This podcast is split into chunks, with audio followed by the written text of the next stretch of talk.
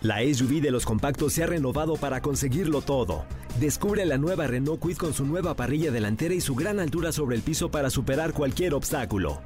Cajuela de 290 litros y la nueva pantalla de 8 pulgadas con Smartphone Replication para disfrutar una gran experiencia. Con nuevos faros LED DRL para ver todos los detalles del camino. Logra grandes cosas con la SUV de los compactos. Visita tu distribuidor autorizado Renault o entra a Renault.com.mx. Estás escuchando Jordi en Exa, el podcast. Señores, también hoy es Día Mundial de los Abuelos. Sí, señores, cada 26 de julio se rinde homenaje a los abuelos de manera este, internacional. Eh, aunque en México es el 28 de agosto, eh, pues finalmente aquí se hace, también se festeja hoy.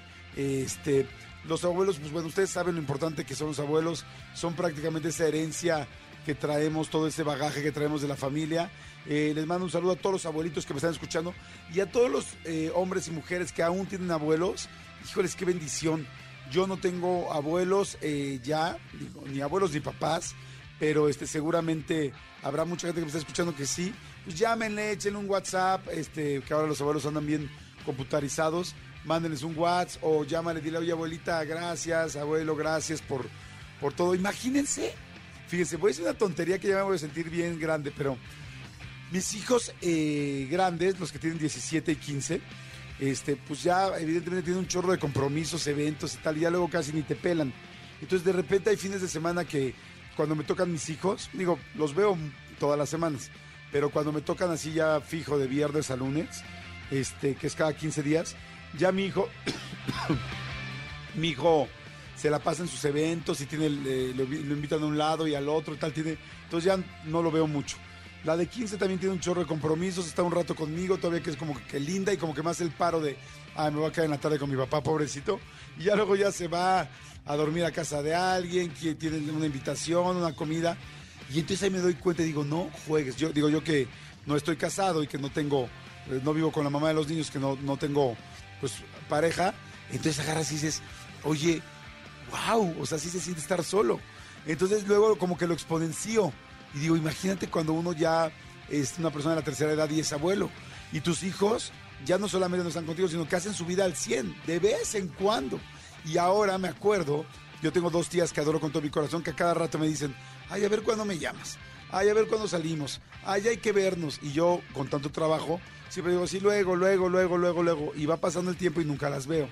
Entonces digo, wow, ya estoy empezando a entender lo que se siente estar solo y lo que se siente que tú como una persona madura tienes que permitir que los demás hagan su vida, pero eso no este, exime que no los extrañes y que no te sientas de repente con ganas de ver a la gente.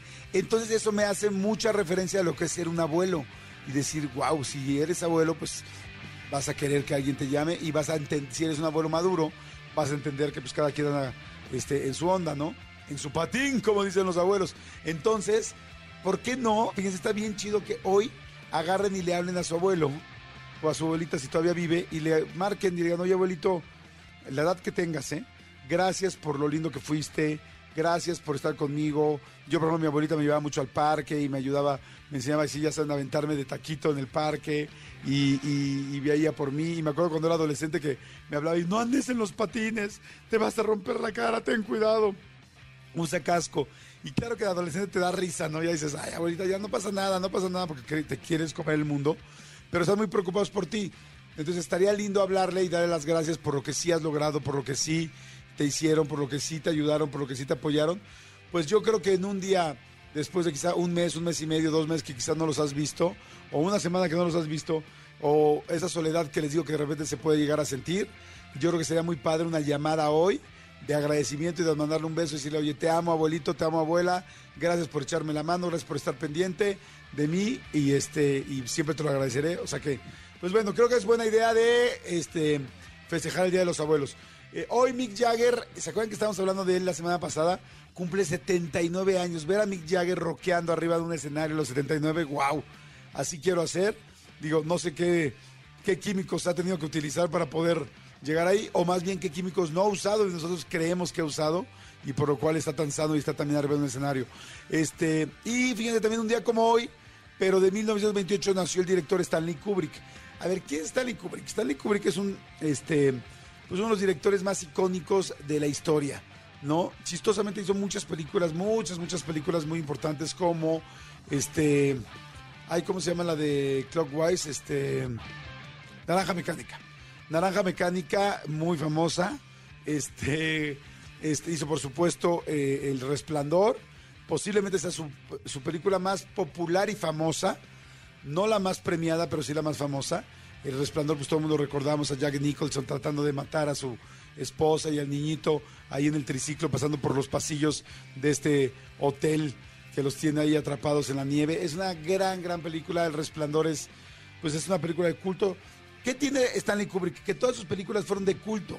O sea, todas sus películas fueron así como súper, súper icónicas y que la gente las recuerda y, se saben las escenas y todo el rollo, ¿no? Este, la otra película muy, muy famosa es la de Odisea 2001, que fue la única, fíjense que esta es la del espacio, y hasta ese momento eh, había sido la película pues más real de, hecha por el, del espacio en la historia. Después vino a ganarles pues nuestro compatriota, este, mi querido eh, ah, Cuarón, Alfonso Cuarón, con la película de Gravedad, de Gravity que fue es ahora la película más real que ha existido del espacio. Pero antes, quien la había hecho era Stanley Kubrick con Odisea 2001. Y fíjense que fue la única película, eh, después de todas las que les acabo de mencionar, la única que tuvo un Oscar. Y, este, y el Oscar fue, por el premio Oscar fue por los efectos especiales. Que chistosamente mucha gente no lo sabe, pero a pesar de que, Stanley Kubrick siempre decía que era ateo y ateo y ateo, el que le mandó el premio y el que le dio, no, no se lo dio, el que le mandó el premio fue el Papa, el, el, el Papa Pablo VI. Este, ¿Por qué? No tengo idea. Pero bueno, conclusión, Stanley Kubrick murió de cáncer, lamentablemente, bastante joven, tenía 70 años, y este, y, y sí pudo ver ta, toda la gente que amaba su trabajo. Simplemente en Los Simpson, este, mil veces, mil veces le hicieron, este, eh, bueno, no mil, pero de hecho sí hay 100, así confirmadas, 100 referencias al trabajo de Kubrick. De hecho, hay un episodio en Los Simpson donde recrean completamente el resplandor. Este, Ah, no, la de Hitchcock es la de in, in, in, an, es de psicosis.